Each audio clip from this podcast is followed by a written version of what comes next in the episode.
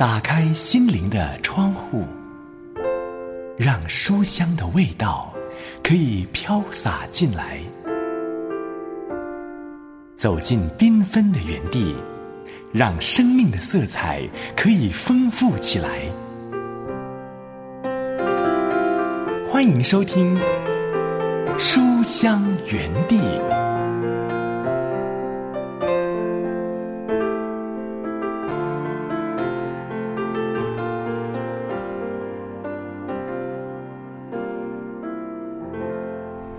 的书香家人，喜欢读好书的好朋友，平安，刘文问候你，好开心要来到这两刻钟，可以陪伴你一起来读好书。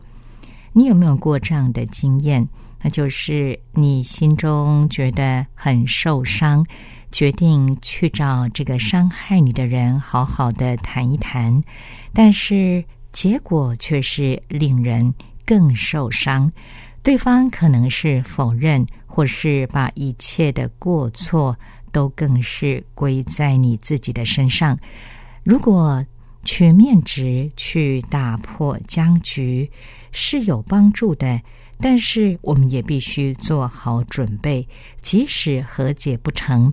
你也能够原谅对方，这是今天要从《回家学饶恕》这一本书的第十一章“冲突、报复与和好”所要看到的内容啊。《回家学饶恕》不是一门简单的功课，毕竟。最亲密的人互相伤害，这是我们常见的家庭的状况啊。而这本书总共有十二章，带我们循序渐进的去学习如何真正的饶恕这门功课。但是，我们也必须接受一个事实：有时候。饶恕并不等于和好。读这一本《回家学饶恕》之前，还是要先来读一篇灵修短文，仍然是选自于道生出版社出版，由魏斯洛夫所写，祖文瑞所翻译的《歇一歇》。今天为你选出的这一篇主题是蒙拣选的人，经文在。哥林多前书第一章二十八节，手边有圣经的书香家人，请先翻开到新约圣经哥林多前书第一章二十八节，一起来读这一本歇一歇。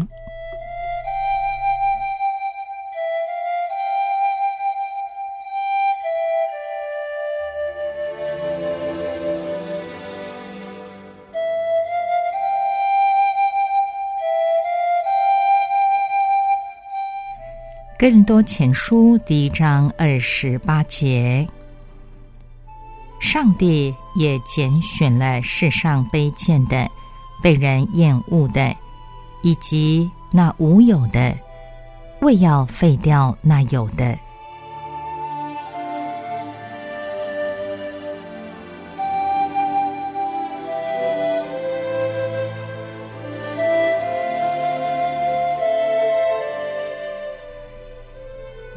拣选的人，上帝就是如此，他总是站在贫穷软弱者的一边，因此他也站在你这一边。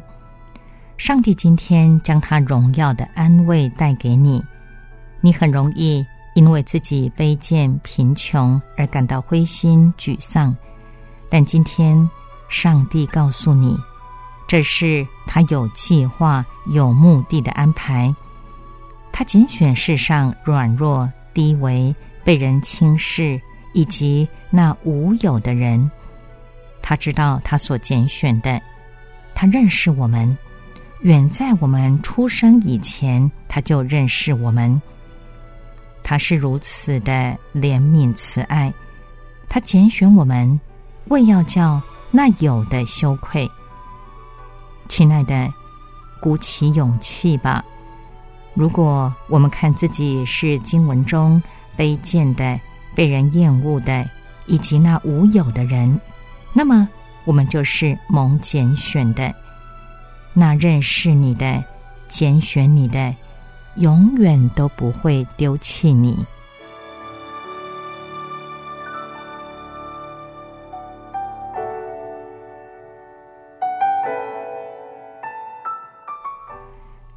让我们一起来祷告。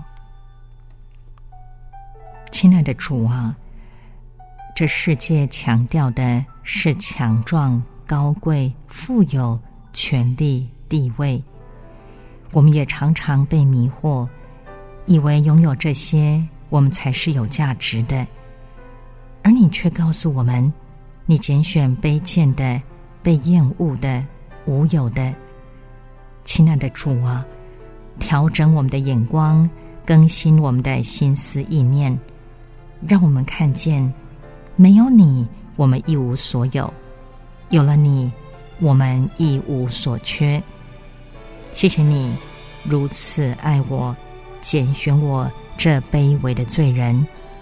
这样祷告，是奉耶稣基督的圣名。阿门。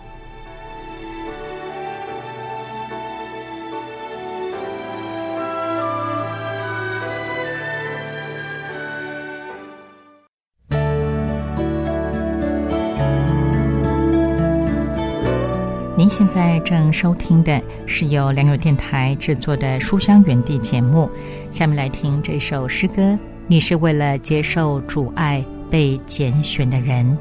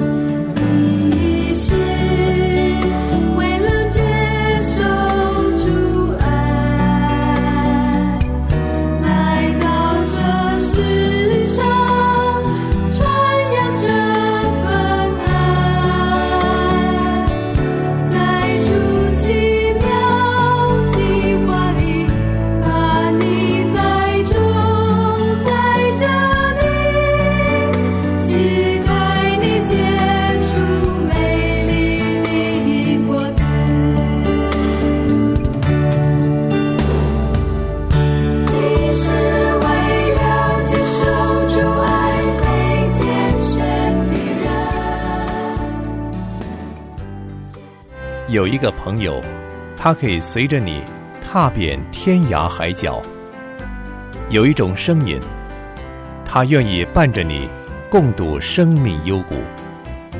漫长人生旅途中，能否将他们放进你的行囊里，时刻对你轻声细语？现在，就让刘文陪你一起读好书，把这份感动。深深放在心里。继续来看这一本由校园书房出版社出版、由史多普麦斯特勒所写、顾琼华等翻译的《回家学饶恕，拥抱你自己，原谅你家人》这本书，总共有十二章。我们今天要来到第十一章了。第十一章的主题是冲突、报复与和好。有时去找伤害你的人打破僵局，颇有帮助。但是你必须做好准备，即使和解不成，你也能够原谅对方。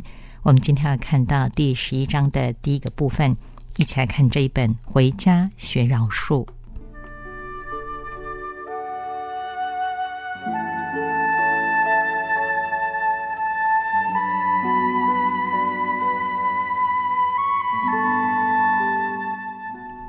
孩提时期的梅尔对父亲有两个印象：首先，在他的记忆中，父亲很冷漠，几乎是沉默不语。父亲只要一开口，就是数落他的不是。梅尔对父亲的第二个印象，就是他喝得烂醉的模样。喝醉时，他有时会开怀大笑，说些有趣的故事；有时却又狂怒暴躁，殴打梅尔出气。梅尔从来无法预测父亲到底要怎么对待他。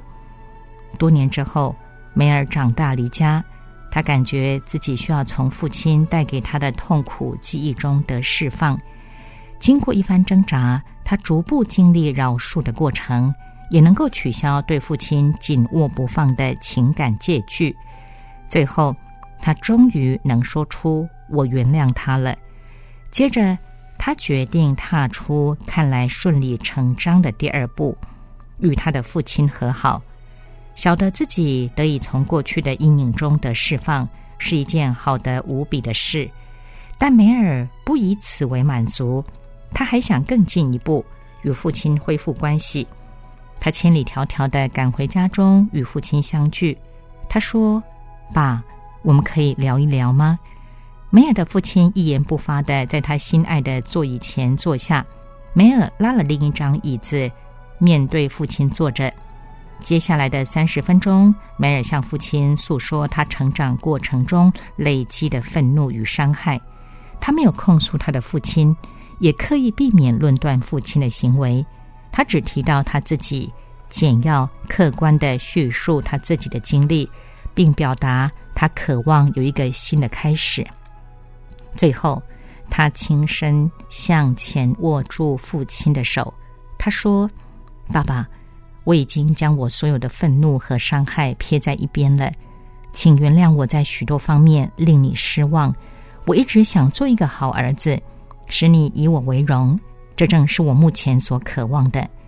让我们成为真正的父子吧。”梅尔的父亲在整个聆听的过程中未发一言，也没有任何的表情。当梅尔说完，他父亲从座椅上起身，注视着他，一边点着头说：“嗯。”接着转身走过客厅，进入他自己的卧室，静静的关上门。那一夜，他没有跨出房门一步，甚至第二天梅尔离开前都没有再出来。几个月后，梅尔的父亲中风。在梅尔赶到前两个小时离开人世了。在回顾他想与父亲和好的那一幕时，梅尔说出他的困惑：当他离开父亲的那一天，他对父亲如何看待他所说的一番话丝毫没有概念。他也不明白父亲对他们之间的关系及对他个人的看法是什么。他的父亲没有给他任何回应。梅尔说。他为什么那么做？我到底哪里做错了？我提议，让我们试试看，问另外一个问题：你找他谈话时，你期待什么事发生呢？梅尔耸耸肩说：“期待？我不晓得我期待什么。我想我并没有什么期待吧。”我回答说：“真的吗？如果你没有什么期待，那为何会感到失望呢？”梅尔沉思了一会儿，接着颠三倒四的说。他期望道歉，期望父亲至少能有一些回应。他希望他的父亲说“我爱你”，或至少说“我原谅你”。但或许他更希望他的父亲能说“请原谅我”。梅尔极度伤感的说：“现在他走了，他已经饶恕他父亲了，然而却不能与父亲和好。人生当中有许多必须接受的可悲的事实。”这就是其中之一。长久以来，梅尔一直以为是自己的错，为此自责不已。假使当时我对答合宜，或是谈论得当，或是我一定能与父亲和好的。我告诉梅尔，唯一的错误是，你将两样不同的事混为一谈了。饶恕与和好是不同的两回事儿，请记住。饶恕与和好是不同的两回事儿，清楚两者的分别是非常重要的。饶恕是单向的，我们凭自己就可以完成；和好却需要对方的配合。不论我们多么努力，都不能单凭自己制造出和睦。饶恕与和好是两种不同的过程，单只有饶恕而未能复合是可能的。经历饶恕的过程，对我们自身的幸福十分重要，是我们应该要尽力追求的。和好对我们而言也是价值非凡，只要有和好的可能，就应该尽力掌握。然而，它却常常不在我们的掌握中。梅尔就是在这一点上卡住了。他认为他对父亲的饶恕并不完全，因为他与父亲还没有和好。但他们根本没有建立彼此相爱的关系，甚至连彼此尊重都谈不上。他将饶恕与和好的过程混淆在一起了。我向梅尔指出，若是他一直持守这种观点，他的父亲就能继续以此指控他，即使在坟墓里也不罢休。梅尔需要了解的一点是，饶恕与和好是两件不同的事。虽然他未能与父亲和好，但是他已经完完全全饶恕他的父亲了。梅尔的情形十分普遍，我发现自己经常听见一些人描述自己在饶恕人方面的挣扎，尤其是饶恕自己的亲人。他们对于目前的关系感到非常挫折，他们会喃喃自语说：“饶恕了又怎么样？现在我已经饶恕他了啊。”为什么我们还是处不来呢？事实上，他们一直以为对方拒绝和好能够使他们的饶恕失效了。不过，饶恕之道并非如此。我常这么解释：你与他们的关系如何是另外一回事儿。若有兴趣，我们可以待会儿再谈。现在，我只想让你明白，你真的已经饶恕他们了。你已经做了你需要做、能够做的事。你已经取消债务了，除去你内心无法平静的障碍。我知道你还没有和他们言归于好，但是你已经饶恕他们了，这是不变的事实。有一位叫吉尔的女人反驳说：“不过我还是无法和他们交谈。几年前，因为他染上严重的毒瘾，他的父母和两个姐姐与他反目。”不过，从那以后，吉尔改邪归正，戒了毒瘾，也完成了学业。如今，他在广告公司任职，工作勤奋，并在三年前结了婚。他继续说：“我是说，他们根本不让我有说话的机会。我打电话去，他们一听出我的声音，就立刻挂掉。我写去的每一封信都被标上退回原址。我真不知道该怎么办。”我问道。你饶恕他们了吗？他说：“呃，可以这么说吧。不过，我说，那么你已经做了你能做的了。你的任务是饶恕，这是你能控制的。至于复合，就需要他们的配合了。但目前看来，这似乎是不可能的。就我所知，这是你无法改变的。不过，这并不代表你还没有饶恕他们。事实上，你已经饶恕他们了。继而了解了，他继续期盼下去。我也衷心期盼，有朝一日，娘家的态度会转为温和，开启复合的那扇门。目前他能做的，就是每当苦读、愤恨升起，或是感伤、亲情不在，他能努力走过饶恕的过程。言归于好是一条双向道，双方至少要在某些方面能够同步。唯有当双方都有意和好，以及双方都承认自己的过失，理清自己的情绪。并致力于悔过与饶恕的过程，复合才可能发生。你做好你的本分，并请求我的原谅；我也做好自己的本分，并请求你的原谅。那么，我们就能言归于好。在圣经著名的浪子回头故事中，小儿子拿走自己那份产业，远离家乡，到遥远的城市去，把所有的钱挥霍一空。就在他一文不名、又饥又渴的时候，他好不容易下定决心要回家去与家人和好。他伤心痛悔的哀求父亲接纳他：“父亲，我得罪了天，又得罪了你。从今以后，我不配称为你的儿子，把我当做一个故宫吧。”显而易见的，这个年轻人已经改过自新。不论当初他对父亲的不满是什么，起初促使他离家出走的原因是什么，显然都已经完全解决了。他把原本认为父亲欠他的债务一笔勾销，并来到父亲面前懊悔改过，寻求复合。这位父亲如何反应呢？他似乎也把儿子欠他的全部予以注销。相离还远。他父亲看见，就动了慈心，跑去抱着他的景象，连连与他亲嘴。这真是悔罪、饶恕与复合的经典写照啊！这时，第三个角色大儿子上场了。路加福音第十五章二十五到三十节说道：“那时，大儿子正在田里，他回来离家不远，听见坐乐跳舞的声音。”便叫过一个仆人来问是什么事。仆人说：“你兄弟来了，你父亲因为得他无灾无病的回来，把肥牛犊宰了。大儿子却生气，不肯进去。他父亲就出来劝他。他对父亲说：‘我服侍你这多年，从来没有违背过你的命。你并没有给我一只山羊羔。’”叫我和朋友一同快乐，但你这个儿子和娼妓吞进了你的产业。他一来了，你倒为他宰了肥牛犊。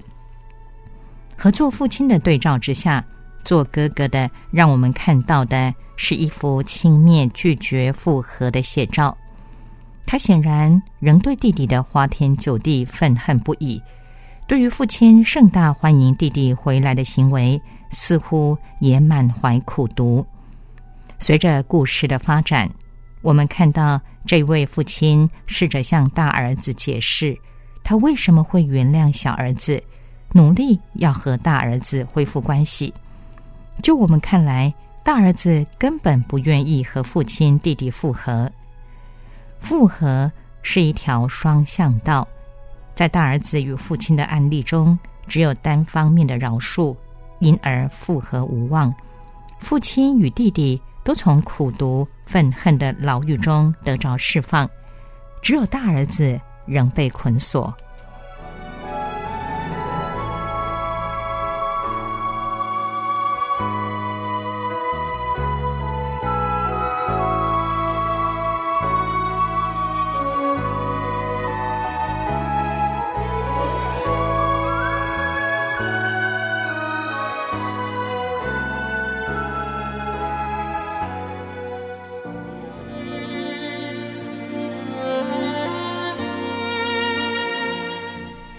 在正收听的是由良友电台制作的《书香园地》节目，我是刘雯，和你一起读的这一本书是由校园书房出版社出版，由史都普曼斯特勒所写，顾琼华等翻译的《回家学饶恕，拥抱你自己，原谅你家人》。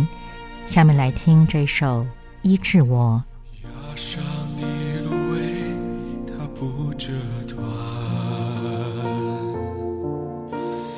将残的蜡烛，它不吹熄。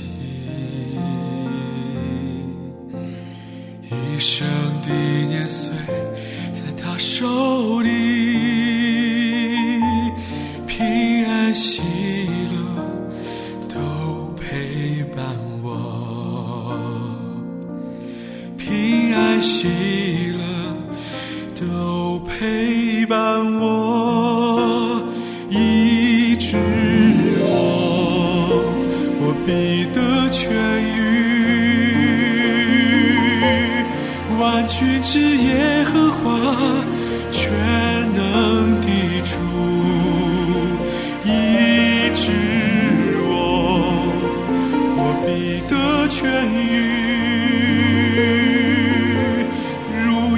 展翅上腾，奔跑走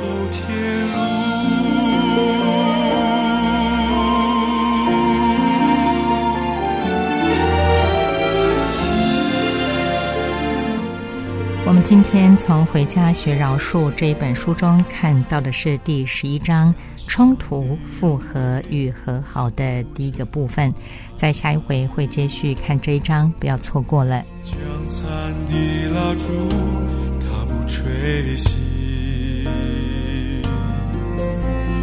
一生的年岁，在他手里，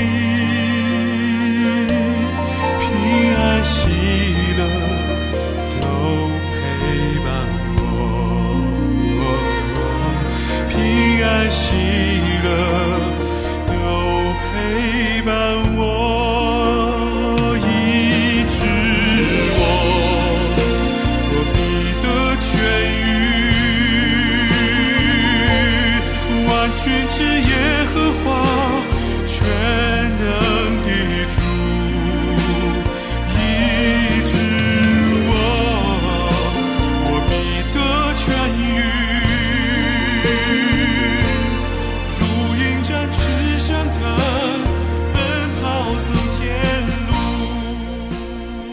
到节目尾声，要和你说再会了。再次邀请书香家人，若是听完节目之后有任何的感想，或者是有需要刘文为你祷告的事项，都非常非常欢迎你写信来给我。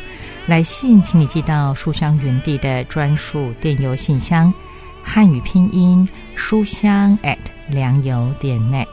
我们下回节目时间再会，愿神赐福保护你，拜拜。